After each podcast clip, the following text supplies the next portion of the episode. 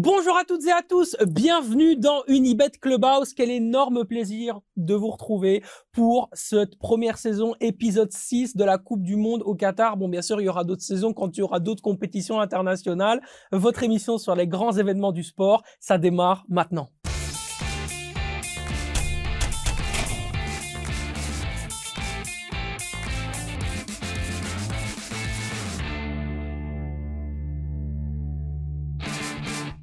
Pour ce faire, on a un invité absolument exceptionnel aujourd'hui. Il est généreux, puisqu'il est avec nous, il nous fait la, gentillesse de se déplacer de Lille pour venir jusqu'au au clubhouse. Et puis en plus de ça, c'est le président, le directeur général d'Ostende. On parlera de tout ça un peu plus en amont, mais d'abord, on l'accueille. Salut Gauthier Ganaille. Salut. Ça fait vraiment plaisir que, que tu sois là. Merci beaucoup, beaucoup, beaucoup d'être là. Je suis honoré. Voilà, c'est la première fois qu'on a un président de club dans notre euh, dans notre clubhouse et c'est un, un, un, grand honneur. Sache-le vraiment. ça fait c'est un plaisir d'être ici. C'est génial. Vous savez comment ça va? Ça, Depuis euh, la dernière fois, ça va pas mal. Ben, on se voit de plus en plus vite. Regardez hein, souvent avec la Coupe du Monde, c'est vrai qu'on a pas mal, pas mal d'émissions. C'est incroyable. Tu, tu, Est-ce que tu veux habiter à côté de chez moi? Ah, Dis-le. Hein. Déjà, déjà, pas très loin, mais vous pourrez me rapprocher. bon, mon Gauthier, euh, bien sûr, je me suppose que tu as regardé les matchs de la Coupe du Monde. Tu as ouais. un passionné de foot. Ouais, tu as dû regarder ça. C'est quoi la petite image, la première image comme ça qui, euh, qui t'est venue à l'esprit euh, au fil de toutes les rencontres que tu as vues? Un, un élément? Bah, je dirais c'est, je pense que c'est la première fois que tu as les, tous les, les, continents qui sont représentés en huitième de finale. Ça montre, ça montre qu'il y a des bons joueurs partout. Ça montre qu'il y a des pays qui rattrapent leur retard. Tu vois, les pays asiatiques, africains, euh, même l'Australie qui s'est qualifiée. Donc, euh, je pense que c'est ça l'image que je retiendrai. Quoi. Ça t'a inspiré un petit peu aussi? Je me rappelle qu'on s'était échangé des messages en disant regarde euh, le gardien du Japon, euh, il est toujours euh, il est toujours là-bas, ça peut être intéressant pour vous et tout. Tu regardes aussi ça, tu tu regardes avec un œil de, de Ouais, après je pense que c'est comme je dis, ça montre qu'il y a des bons joueurs partout, qu'il y a pas de faut pas s'interdire d'avoir des bonnes idées peu importe où on regarde. Ça montre aussi que au-delà du talent individuel, tu regardes des nations comme le Japon, euh, elles ont avant tout existé par une force collective et c'est intéressant. On parle toujours de, ressortir un joueur ou un autre joueur, mais là, pour le coup, ils ont existé, euh, même la Corée, ils ont existé euh, collectivement avant tout. Ouais, la qualité, elle est là. Après, c'est souvent le, le travail d'adaptabilité d'un profil dans un championnat donné qui, qui reste le plus, le plus compliqué à faire. Xavier, euh, une petite image comme ça. Bah non, moi, je rejoins, un petit peu Gauthier dans le sens où c'est vrai que ça montre aussi peut-être qu'on devrait peut-être redéfinir les quotas de, par confédération de nombre de pays qualifiés. Au final, on, a, on voit que les plus petites confédérations comme l'Asie ou autres, il y a que trois qualifiés, je pense, ou peut-être quatre. Mm ils mériteraient peut-être un petit peu plus. Au final, euh, il y a beaucoup d'Européens, mais on pourrait peut-être en mettre un petit peu moins pour faire un peu plus de place à d'autres pays. Ouais, et puis tu as, l'Amérique du Sud qui a voilà, énormément de pays. pays et il y a euh, que quatre qualifiés, je pense, ouais. où le cinquième, il joue des barrages, je pense. donc, euh, et puis, on a cette fameuse Coupe du Monde à 48. C'est une bonne idée pour toi, alors, dans ce, dans ce sillage-là? Si j'écoute un petit peu ce que vous dites, euh, vous, allez plutôt dans ce sens-là, la, Coupe du Monde à 48, pour avoir plus de nations, plus de talents et montrer aussi qu'il y a la possibilité de, de, faire encore de belles choses pour d'autres plus petites nations. Quoi. Ouais, après, si j'ai bien compris, on n'est pas encore euh, sûr du format, on sait pas trop comment ça va se passer, donc c'est un peu dur de donner son avis, mais ouais, je pense que ça serait sympa de voir des nations qu'on n'a pas forcément l'habitude de voir. Et, et comme on le dit, il y en a pas mal qui, qui peuvent passer à l'as, euh, notamment en Afrique, parce que parce que pour se qualifier, c'est quand même euh, c'est quand même très compliqué. Donc si on peut voir un petit peu plus de, de pays africains notamment, ça pourrait être une bonne chose. Oui, l'exemple du Maroc, hein. Ah. fantastique. effectivement, le, le, le, parcours des, des Marocains. T'as été étonné, toi, Xavier, par euh, ce que tu as vu de, de l'équipe de Walid Regragui, qui, qui, quelque part a beaucoup changé par rapport à celle de Vaid Ali Lodzik, qui était le sélectionneur qui a quand même qualifié euh, les Lions de l'Atlas à la Coupe du Monde. C'est vrai qu'avant, je suivais un petit peu moins, donc c'est dur d'avoir euh, faire vraiment une comparaison. Et si, c'est surtout qu'il y a, comme l'a dit Gauthier pour le Japon ou la Corée, c'est une force collective, qu'au final, ils se battent tous l'un pour l'autre. Un peu comme on a vu aussi Arabie Saoudite, Argentine. Ils ont fait 2-1. Et puis après, ils étaient tous derrière, ils sauvaient des ballons sur la ligne. Il y avait vraiment une force collective, alors qu'en Europe, c'est un peu plus individualiste, je pense. Ouais. On va démarrer le que oui, que non. Bien sûr, oui ou non, derrière, ça enclenche un débat. Vous connaissez l'adage, vous êtes habitué à euh, ce, petit, euh, ce petit cheminement. Bien sûr, on démarre avec la Belgique. On doit parler forcément de ce qui s'est passé, de ce qui est en train de se dérouler dans les arcanes du football belge. Dans les coulisses, on est en train de chercher un sélectionneur à, euh, bah voilà, un remplaçant Roberto Martinez. Thierry Henry est-il donc le meilleur choix pour succéder au sélectionneur espagnol? Non. Non. non. Non. Allez, super. La Belgique est-elle le plus grand flop du mondial? Probablement. Oui. Ok. Oui. Non. Oui, non, ok. Et puis adoubé par Luis Enrique, le sélectionneur euh, de l'Espagne, qui en- au moment où on parle ne l'est plus. Il a été remplacé par De La Fuente, Oui. le, le- un, un nouvel euh, sélectionneur euh, espagnol. Euh, Madre mia, que es este muchacho hein, On se rappelle de ce qu'il avait dit dans, dans la conférence de presse. Le milieu de terrain marocain Asdin Ounahi est-il la révélation de ce mondial? Non. Non. Allez, vous êtes à deux noms, bah forcément, on enclenche le débat. C'est très bien. Comme ça, au moins, on va pouvoir euh, en discuter et parler d'autres révélations, parce que je suis sûr que tu as un petit œil sympa sur les joueurs. Euh, meilleur choix, Thierry Henry, vous m'avez dit euh, non. Du coup, ce serait qui le meilleur choix? Non, je, euh, ta question c'était est-ce que Thierry Voilà. Henry c'est Ouais. le meilleur choix? Euh, Moi je pense que non parce que déjà il y a un truc qui me qui me qui me chagrine un peu, c'est que quand on lit la presse, on, on a l'impression que le portrait robot il est déjà dressé, et ça doit être un étranger. Mhm.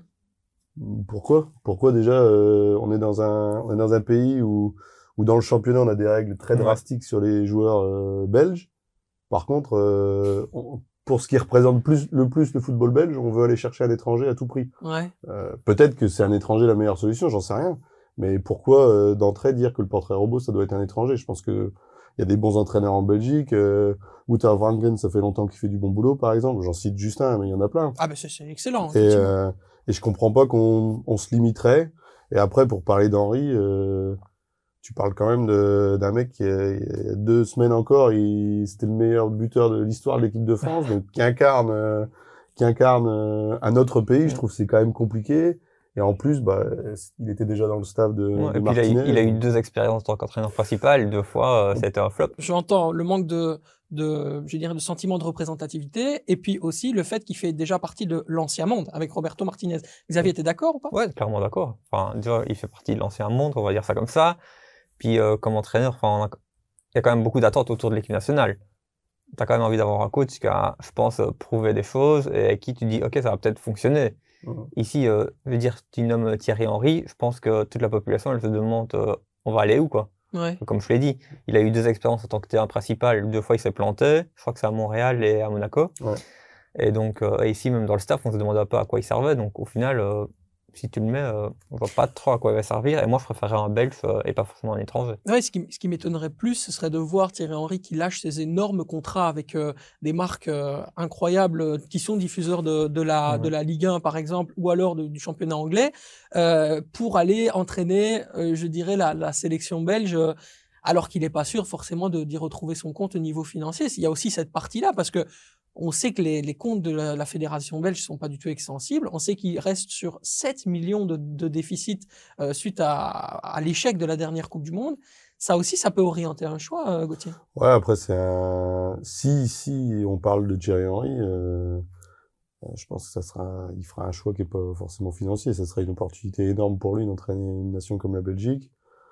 Donc euh, donc je serais très étonné qu'il il place le financier euh, au-dessus de l'opportunité parce que comme on dit, Mhm. il sort de deux échecs.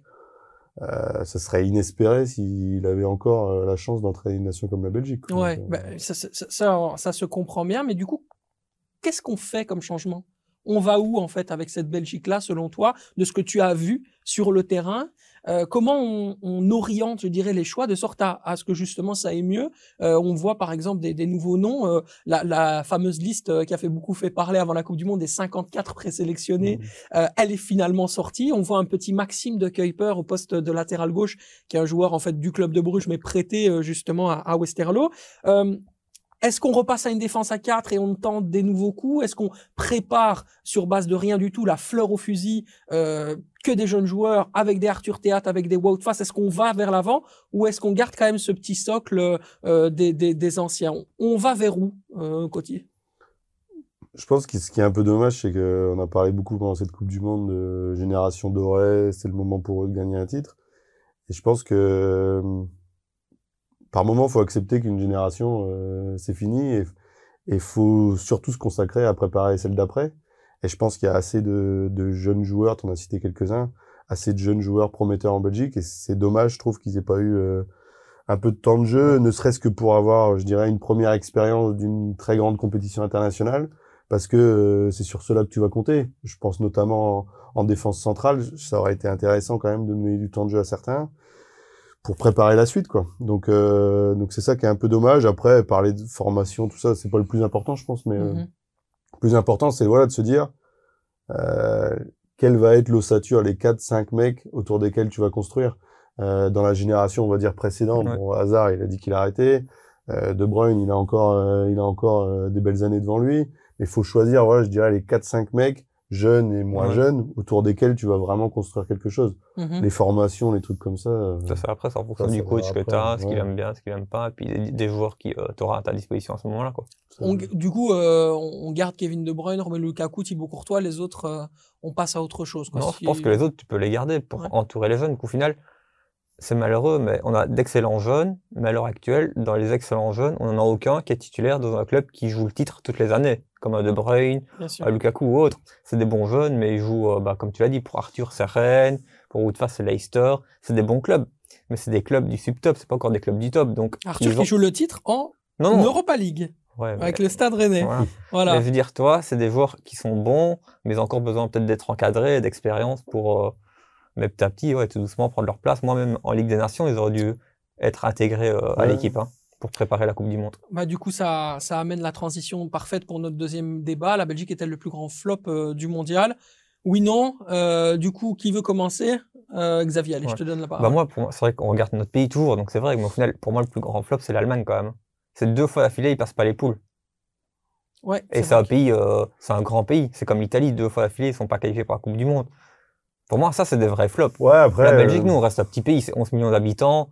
Tu passes pas les poules, c'est malheureux parce qu'on a toujours envie qu'ils aillent plus loin. Mais au final, un petit pays ne passe pas les poules, ben ouais, ça peut arriver quoi. Après, pour moi, vous avez créé vous-même le flop.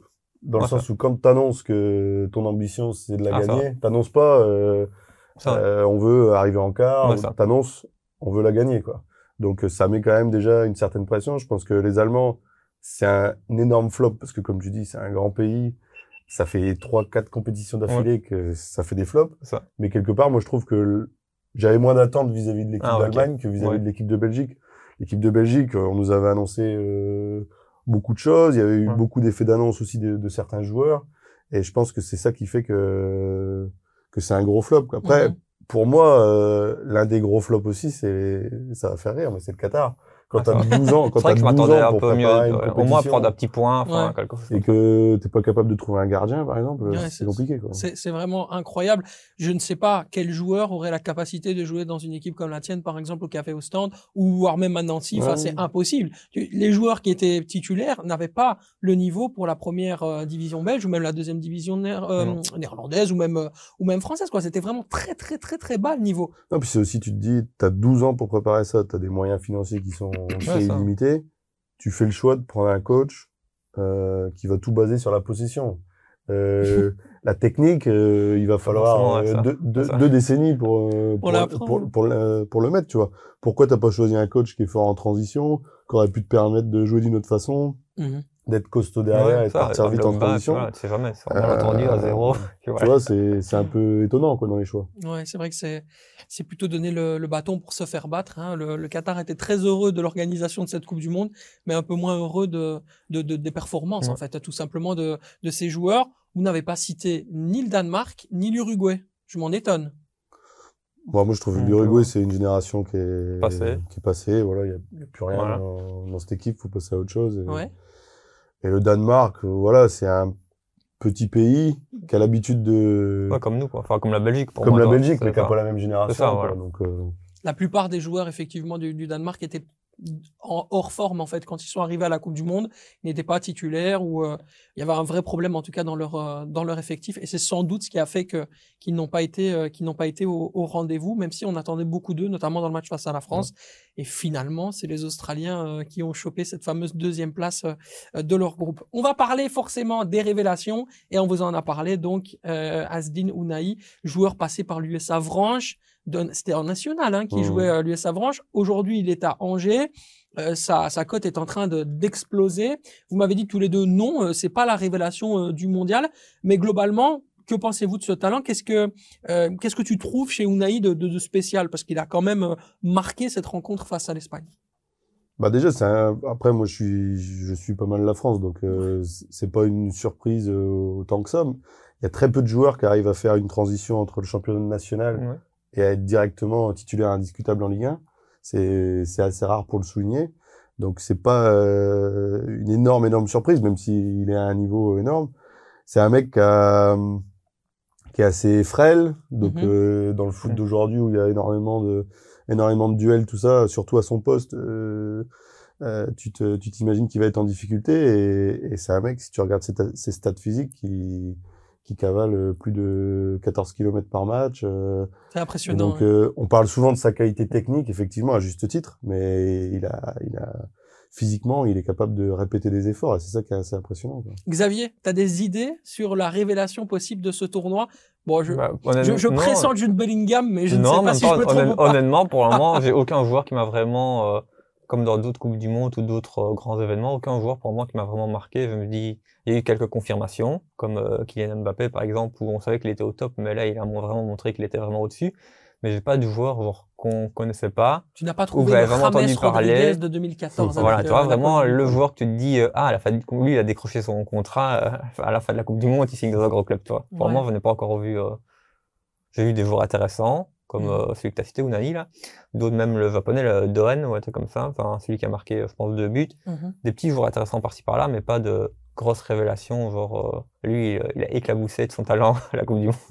Il y a un ou deux joueurs qui, toi, t'as as vraiment euh, émoustillé ou fait plaisir, où tu t'es dit, ah, je prendrais peut-être contact avec son agent, ou euh, sans nous donner bien sûr non, trop de détails, que, mais euh, voilà, moi, c'est trop gros pour euh, le KVO, bien sûr, mais je te rejoins dans le fait que j'ai j'ai personne à citer qui est passé de l'inconnu à- au feu de la Ouais. rampe, on va dire. Mhm. Par contre, pour moi, il y a un joueur qui, qui est passé dans une autre dimension, c'est c'est le défenseur central croate, euh, Gvardiol, euh, qui a Qu'est-ce 20 qu'il est ans. Ok, il est déjà, c'est pas une surprise Ouais. dans le sens où il est déjà à Leipzig, il est Ouais, déjà à un certain titulaire, niveau. ça. Par contre, pour moi, c'est le, c'est le meilleur défenseur central de la Coupe du Monde, quoi. bien sûr. Donc, pour moi, il a, c'est pas une surprise, Il a mais par qu'il contre, il a niveau, changé de dimension, Ouais. quoi. Ouais, il a que 20 ans, quoi. Et si Chelsea hésitait à mettre les fameux 80 Mhm. millions demandés par Leipzig, je pense qu'ils vont les débourser euh, très très rapidement parce qu'il a été absolument fantastique, notamment dans ce duel face Ouais. à Romelu Ah, Lukaku. carrément, euh, carrément. incroyable. Dans- en fait, il a cette capacité à jouer court, long, et en même temps à se projeter vers l'avant.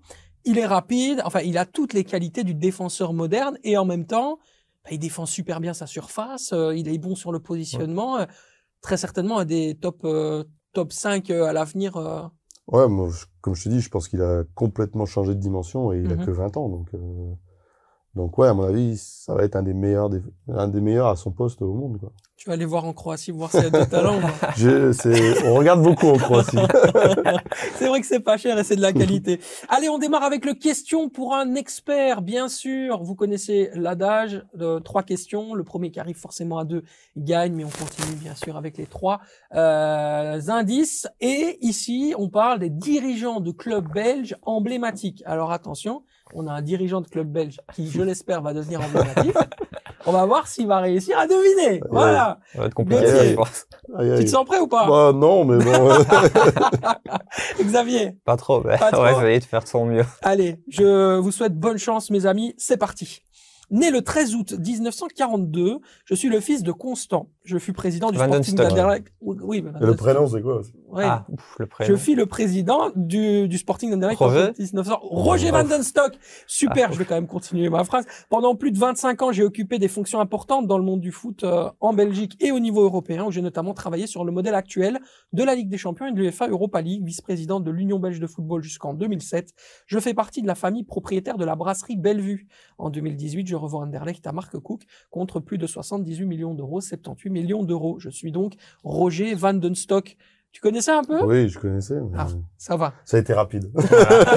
et le prénom, je l'avais pas forcément. Ouais. 1-0 pour Xavier, on va continuer.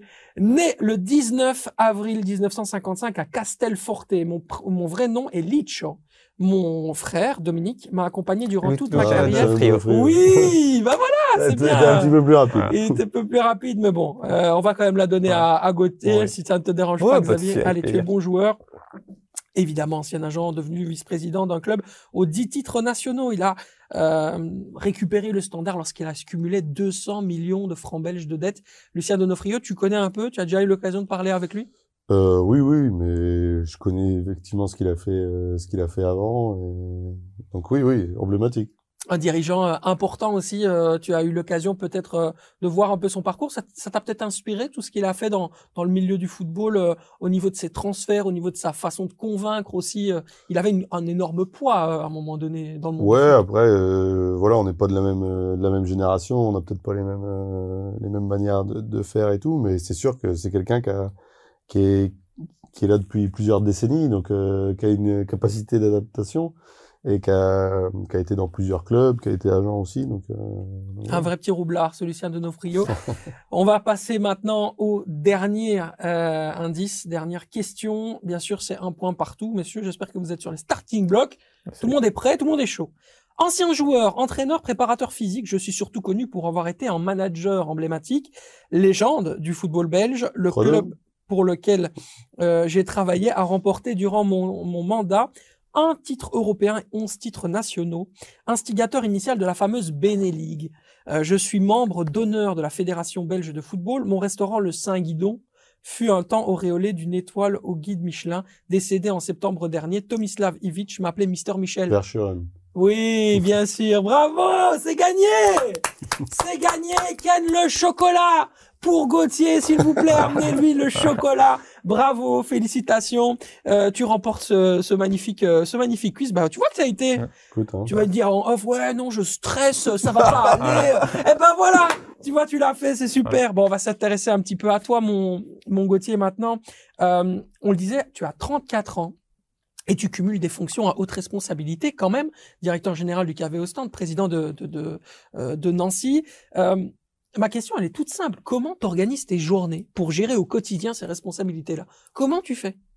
Bon, écoute, on est, dans une société qui est hyper connectée, donc j'ai toujours mon téléphone euh, H24, 7 jours sur 7, ça c'est la première chose. Après, c'est, j'ai dû apprendre en cumulant des fonctions, j'ai dû apprendre à fonctionner différemment, j'ai dû apprendre à construire une organisation et à déléguer, ce qui est pas forcément facile parce que je suis quelqu'un qui aime bien, qui aime bien euh, contrôler, qui aime bien, euh, qui a une attention assez particulière aux détails. Donc j'ai dû apprendre à déléguer et, et à, je dirais, à moi passer mon temps sur les choses où j'estime que j'apporte une, une valeur ajoutée si c'est moi qui le fais. Mhm. Donc euh, donc c'est une organisation particulière, mais je suis je suis content de l'organisation qu'on a bâtie, des gens qui travaillent avec moi et, et c'est un travail d'équipe.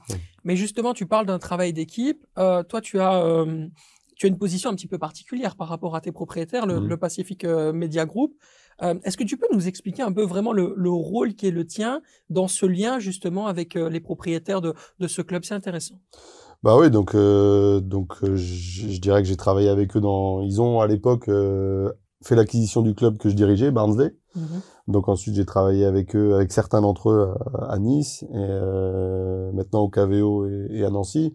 Donc bah évidemment que euh, entre mes fonctions à, à Ostende et à Nancy, euh, je suis amené à avoir des relations. On a, on a je dirais un, un board chaque semaine, on va dire, pendant une heure où on passe en revue les, les différents sujets et je leur remonte les informations euh, euh, qui sont importantes de leur remonter afin qu'ils aient un, un petit peu, qu'ils aient un peu le pouls de, de chaque club, de ce qui se passe dans chaque club. Mhm. Et ensuite, bah, comme dans chaque organisation, il y a un certain nombre de décisions euh, au-delà de certains montants ou quoi que ce soit dans lesquels euh, j'ai besoin de leur accord pour, euh, Mhm. pour travailler. Quoi. Mhm, ok, c'est intéressant. C'est incroyable ton parcours. 34 ans, tu es passé d'abord par le RC Lens, euh, et puis bien sûr, tu- t'es fait remarquer en France par, euh, par euh, bien sûr ta présence en tant que, que président hein, de, de, de l'OGC Nice. Et justement, euh, c'était un énorme coup le fait d'avoir pu vendre justement euh, à- à- lorsque tu étais à, sa tête l'OGC Nice pour un prix euh, euh, absolument incroyable. C'était à Jim Radcliffe, hein, le- l'actuel propriétaire de, de l'OGC. Euh, quand tu penses à tout ton parcours et toute cette évolution, est-ce que tu t'imaginais qu'elle soit aussi fulgurante à, seulement 34 ans, d'avoir toutes ces responsabilités comme ça euh, et de savoir les assumer et surtout de, réussir en fait avec tout ça?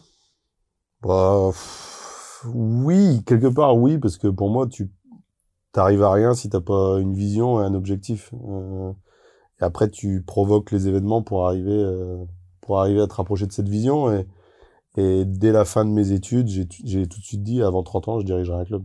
Je l'ai dit, tous les gens qui me connaissent le savent, j'ai toujours dit, euh, avant 30 ans, je dirigerai un club.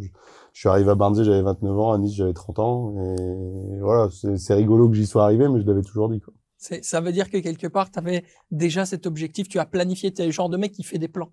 Ouais, ouais, je fais des plans. Après, euh, voilà, faut, faut être au bon endroit au bon moment. Mais moi, je suis persuadé que la chance, ça se provoque. Mhm. Et que si tu sais pas où tu veux aller, bah, tu peux pas avoir de vent favorable quelque part. Donc, euh, Qu'est-ce qui te motive euh, au quotidien dans ton, dans ton métier de dirigeant? C'est, je dirais, de, un peu la même chose que, qu'avec mon parcours, c'est de déterminer une vision pour, euh, pour un club, euh, créer une dynamique pour arriver euh, à remplir les objectifs et arriver à cette vision, quoi. Mhm. Donc c'est un peu euh, à la fois l'aspect stratégique, où est-ce qu'on veut aller, et ensuite l'aspect euh, management, euh, créer une dynamique pour pour qu'on y arrive en équipe quoi. Et c'est ça qui m'intéresse parce que il y a par certains aspects c'est une entreprise comme une autre, mais par beaucoup d'aspects c'est une entreprise très particulière où Ouais. où ça peut devenir très émotionnel. Donc euh, je pense que si on n'a pas un cap précis, on peut très vite euh, un peu partir dans tous les sens. Moi, je voulais te transmettre un, un coup de chapeau puisque je vais parler d'Arthur Théâtre. Au moment où Arthur Théâtre est, est quasiment au bord d'arrêter le football, hein, on, je peux, je peux, on peut en parler parce que c'est des discussions que j'ai déjà eues avec Arthur. Il y a effectivement cette opportunité du, du, du test euh, avec Alexander Blessing qui, qui est convaincu par les qualités d'Arthur. Euh, tu t'es aussi démarqué dans le monde du football belge parce que tu as réussi à prendre des risques là où les autres étaient plutôt réticents. Arthur, c'est un exemple de ça en fait. Ouais, après on parle on parle souvent de data quand on parle de, de nous. Euh, or Arthur c'est l'exemple inverse. Ouais. C'est je dis toujours faut faut pas s'interdire d'avoir des bonnes idées. Donc euh, un joueur qui qui accepte de de faire l'effort de faire le premier pas de venir en test, pour nous c'est la meilleure des choses, c'est mieux que toutes les datas du monde. Tu l'as chez toi pendant une semaine, tu peux tout regarder, tu peux tu peux vraiment sentir euh, quelle personne c'est, son investissement et tout ça.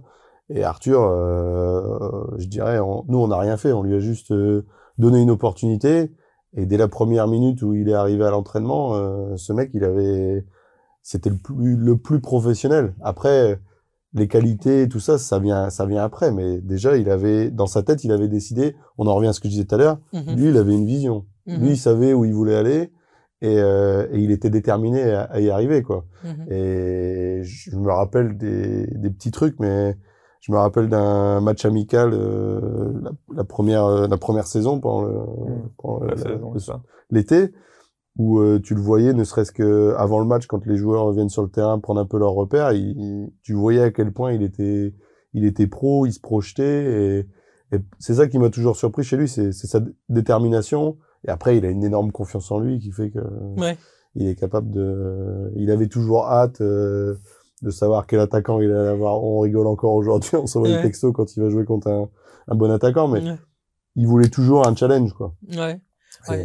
Et- Ça, je, je, je sais aussi. hein. Arthur, tu le sais. Hein. Tu le sais. Hein. Euh, ça, là, je l'ai mis dans ma poche. Celle-là, je la retiens. Effectivement, il a cette personnalité incroyable. Mais c'était important aussi euh, de, je dirais, pour, pour, pour toi d'avoir ce, ce type de ce type de profil, parce que effectivement, tu dis ouais, on est toujours sur la data, etc. Arthur, c'est l'inverse. C'est important d'avoir des joueurs qui quelque part viennent un peu de, de nulle part, ou en tout cas à qui on n'a pas forcément fait confiance, et de savoir aussi avoir cette espèce de dimension sociale de se dire ok lui en fait il a du talent il n'a pas forcément les garanties sur le papier mais moi j'y crois je prends ce risque t'es un mec qui prend des risques en fait Bah déjà nous, premièrement, on peut pas, euh, on peut pas, on peut pas euh, être compétitif financièrement sur un mec qui est jeune, qui est talentueux, qui a eu un parcours linéaire. C'est impossible. On, on se fait doubler par tout le monde. Donc on est obligé d'accepter de, de par moment aller sur des mecs qui ont un parcours euh, où bah oui, il y a eu, euh, il y a eu euh, des hauts, des bas, euh, peut-être plus de bas que de hauts Mhm. et, et de donner des chances. Donc euh, Arthur, c'était exactement ça. C'était quelqu'un. Je rappelle quand même qu'avant de venir chez nous, il fait des entraînements au standard avec euh, avec Philippe Montagnier. hein. Donc Mhm. euh, c'est le même joueur. ouais ça n'a pas changé ouais. Donc ça, c'est la première chose. Après, ce qui est intéressant quand tu prends des des joueurs avec des parcours comme ça, et Arthur, c'était le symbole euh, par excellence, c'est que bon, il y a une il y a une rage, euh, il y a une rage de vaincre, il y a une rage de montrer que d'autres se sont trompés, qui fait que ça donne euh, ça donne encore plus Ouais. d'énergie, quoi. Donc euh, ça, c'est quand il était au club, il donnait il donnait beaucoup d'énergie euh, au sein du club. Xavier t'as une petite question à poser peut-être à à Gauthier euh, Mm. T'en as un président, Ouais. c'est quand même Ouais, un ça- honneur dans Unibet Clubhouse. euh, il Bah, faut, il faut, ouais, faut en profiter. euh, après, c'est une question un peu bateau, hein. mais de manière générale, quel est le joueur qui t'a, pas forcément au KVO, mais même dans d'autres clubs, qui t'a le plus marqué, euh, que ce soit humainement ou sur le terrain, parce que lui, c'était vraiment, euh, il était vraiment impressionnant ou autre. Bah, je, je pense qu'Arthur, pour le coup, euh, sur et en dehors du terrain, Ouais. C'était un mec, euh, comme je disais, qui avait, enfin, qui a, hein, mais à l'époque où il, il a vraiment explosé, qui avait une détermination euh, incroyable. Vraiment, rarement vu ça. Et grande confiance en lui. Et puis aussi, qui était un, il- qui respirait la joie de Ouais, c'est vivre. vrai qu'il a toujours au été quotidien. sympa et tout. ouais. Euh, moi, il était dans mon bureau euh, tous les jours ou tous les deux jours à prendre le café, mais tu vois, tu parles de tout, de rien, mais le mec, il était content d'être là, il était conscient de l'opportunité qu'il avait et il voulait, il voulait tout péter, quoi. Et c'est, ça a été très rafraîchissant d'avoir une personnalité comme la sienne euh, Mhm. au sein du KVO, quoi. Mais Gauthier, il y a quand même une période magique parce que cette première saison sous Alexander Blessing, tout s'est passé de façon tellement incroyable. C'était ta première année. euh, vous, vous avez fait des transferts qui ont fonctionné. Alexander Blessing n'a jamais été aussi bon que lorsqu'il était à Ostende. Aujourd'hui, il a été limogé de, de, de, de, de la Ouais. Genoa. Euh, Est-ce que tu sais me, me cristalliser comme ça cette, euh, cette énergie, cette année-là, ce qui s'est passé à Ostende C'était magique, vraiment. Bah, toutes les planètes se sont alignées. euh, Ouais. C'était assez, euh, assez impressionnant. Ouais, c'est une combinaison de plusieurs choses. J'en reviens encore une fois à la vision. Bah, la première chose, c'est qu'on voulait un style de jeu très clair. C'est black and white. Voilà, c'est Mhm. comme ça qu'on va jouer. Euh, on a été chercher un entraîneur pour jouer ce style de jeu-là. Alors oui, euh, il avait jamais entraîné euh, en pro. Tout Ah, t'as ça. été très Euh, décrié là-dessus, on en a parlé Ouais, hein, ouais, Je m'en énormément. hein. rappelle. Euh, mais voilà, c'était c'était très clair, c'était la, la façon de jouer qu'on voulait. Les joueurs qui sont arrivés, euh, on a beaucoup parlé, euh, Arthur, Jack, Mhm. euh, Max Darpino notamment, Mac Targay. Voilà, ils étaient tous dans ce dans ce profil-là, mais on a eu aussi la chance d'avoir euh, certains joueurs qui étaient là, qui ont réussi à s'adapter à ce à ce style de jeu-là.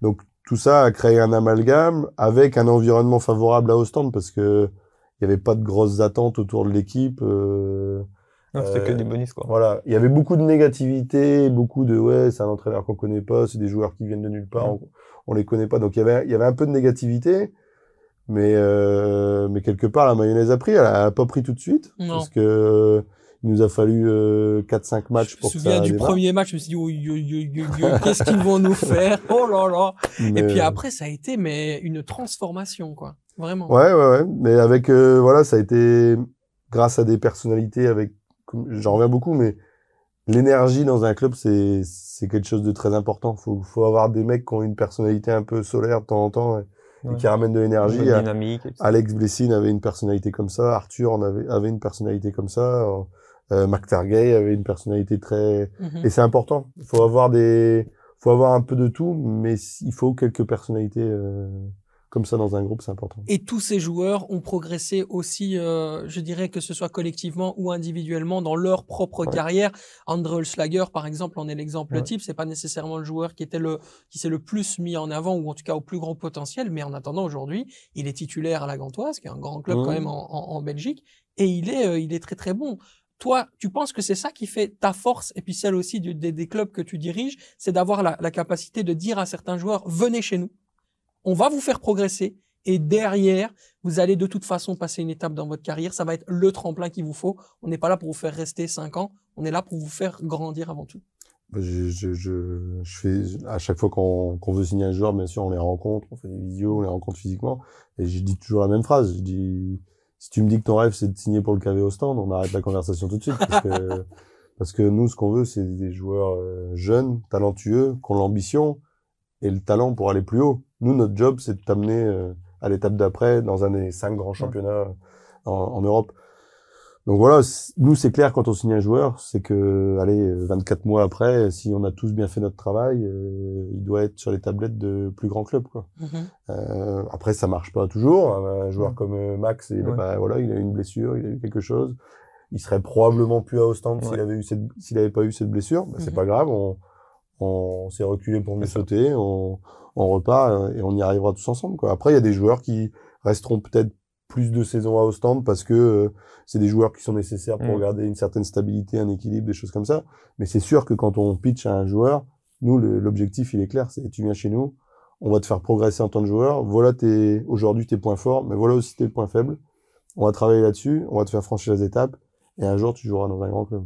Et toi, en tant que personne, euh, tu as peut-être envie aussi de, de progresser? Il y a peut-être aussi des choses que tu veux euh, durant ta, ta, ta carrière, euh, sans bien sûr manquer de respect aux propriétaires qui sont les tiens. Hein, c'est pas ça ma question. Le truc, il est vraiment de se dire, ok, aujourd'hui, tu as franchi tellement de barrières, tu as tellement été loin à 34 ans. euh, Il y a plein de choses que tu as fait. Tu as un, réseau et un carnet d'adresses déjà assez important. Tu as envie de faire quoi maintenant? C'est quoi le, le, la prochaine étape pour Gauthier Ganaï Bah oui, ce qui me caractérise euh, plus que mon âge, je dirais, c'est que ça va faire 10 ans l'année prochaine que je travaille euh, dans le foot. J'ai travaillé dans, dans trois différents, j'ai dirigé des clubs dans trois pays, donc c'est assez, euh, c'est assez unique. Euh, je pense que j'ai prouvé ma capacité à, à développer des recettes de trading partout où je suis passé, euh, Mhm. petit ou moyen ou plus grand club. Après, bah oui, comme tout le monde, j'ai des objectifs, j'ai des envies et, et un jour, j'aimerais diriger un club où l'objectif c'est de gagner. Mhm. C'est pas de c'est pas Ouais. de faire des coups de Manchester Ça, City, quoi. ça c'est une non pas, Chaque non, mais- Mansour, si vous le voyez. non, mais pas forcément, mais tu vois ce que je veux dire, c'est que c'est pas la même pression, tu vois. Moi, Ouais. j'ai j'ai une pression qui est euh, euh, voilà, au stand, faut qu'on reste euh, Milieu de classement. faut qu'on reste euh, en D1A, faut qu'on arrive à développer assez de revenus pour que le club se développe, tout ça. Mais j'ai pas l'objectif de gagner le championnat. J'ai pas Mm. l'objectif. C'est pas la même pression de savoir que toutes les semaines, ton équipe, elle doit quasiment gagner, Gagner, toutes les semaines. Et là, t'es encore plus dans l'attention du détail, encore plus dans ça. Donc c'est c'est un autre, c'est une autre pression, c'est autre chose. Et c'est quelque chose que j'ai pas eu. Je l'ai touché pendant très peu de temps à Nice parce que on n'avait pas l'objectif de gagner le championnat, mais on avait l'objectif d'être haut. Et j'étais un peu dans ça, mais ça a duré très peu de temps parce qu'il y a eu la vente du club. Mhm. Mais de, de connaître ça un jour, ouais, ça, ça m'intéresserait. C'est l'adrénaline, en fait. C'est vraiment de qu'on porte l'attention sur tous les petits détails. Je me rappelle, on m'avait pris pour un fou quand j'étais arrivé au stand, mais avant le premier match à domicile, j'ai dit, OK, je veux, je veux savoir euh, quel parcours les joueurs vont faire pour arriver au vestiaire et qui ils vont croiser. Parce que je veux pas qu'ils croisent des mecs qui font la gueule. Il doit y avoir des mecs qui ont la banane, qui transfèrent une énergie positive. Et s'il y a un mec qui fait la gueule, il sort. Et, on a arrêté avec des mecs parce qu'il, le mec, il, Ouais. c'était pas sur Ouais, sa gueule. pas- Si, si ton job, c'est d'aller aujourd'hui sur le terrain et de performer à 100% et que tu croises ce mec-là avant d'arriver au vestiaire, envie de jouer. je peux te jurer que t'as pas envie de jouer. Excellent. Et on m'avait pris pour un fou, mais ça, c'est de l'attention au détail, tu vois. Et justement, euh, tu arrives à le plus important, c'est ce que disait Démocrite à l'époque. Je vais faire un peu de Grèce antique. La remise en question est le propre de l'intelligence. C'est ce qu'il disait. Quel est ton talon d'Achille aujourd'hui? C'est quoi euh, qui te qui te titille où tu dis là, Gauthier Gana, il peut être meilleur, il peut faire encore autre chose? Bah après, déjà, il faut se remettre en question euh, en permanence. Moi, mon métier, c'est de prendre des décisions. Euh, par définition, quand tu prends beaucoup de décisions, tu vas, tu vas en prendre des mauvaises. Il faut juste faire en sorte que ça soit le moins souvent possible, que ça coûte le moins Ouais, cher possible. Et que- mais- mais- Surtout en football, mais- l'argent ça compte. mais- exactement. Mais tu, mais tu vas prendre des mauvaises décisions. Après, la pire des décisions, c'est de pas en prendre. Bon, on passe tout de suite au super pari de la semaine avec Quentin. Quentin, on devait aussi parler du futur sélectionneur de la Belgique.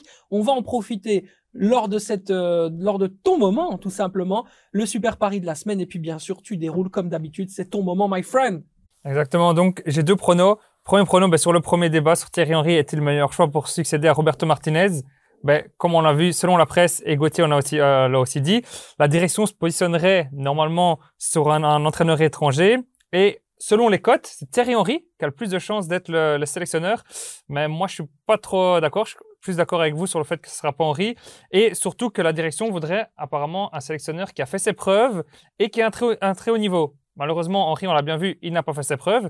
Et c'est pourquoi il y a une petite cote. Louis Van Gaal, il a fait ses preuves, il a un haut niveau et surtout une cote de 10 sur le nouveau sélectionneur. Apparemment, en conférence de presse, il a déjà dit qu'il qu'il dirait déjà pas non. Donc pourquoi pas tenter la petite cote Louis Van Gaal, futur sélectionneur de l'équipe nationale belge. Il a dit Ouais, qu'il fallait demander à sa femme. Voilà, exactement. Pour être exact, il faut demander à sa femme. Voilà. Toi aussi, hein, si on te demande euh, d'aller être euh, président d'Arsenal, faudra demander à ta compagne. hein. Je demande toujours. Allez, on va se laisser là-dessus. Mais Gauthier, merci beaucoup pour ta générosité. Merci pour ton temps. Merci d'être venu de Lille euh, pour parler de, de football avec nous. J'espère qu'on pourra te accueillir euh, très prochainement dans, dans Unibet. Clubhouse. Et voilà, euh, je souhaite que du bonheur au KV au stand, qui est une super équipe, qui depuis que tu l'as reprise, en tout cas, a amené beaucoup de belles énergies euh, à la Jupiler Pro League. Xavier, merci. Avec plaisir, c'est ça. On se retrouve très très rapidement. Cette fois-ci, on parlera bien sûr de la finale. Ce sera le dernier épisode euh, du Clubhouse dédié à la Coupe du Monde. Et qui sera en finale, mesdames, messieurs? Eh ben, il faudra regarder l'émission pour le découvrir. Salut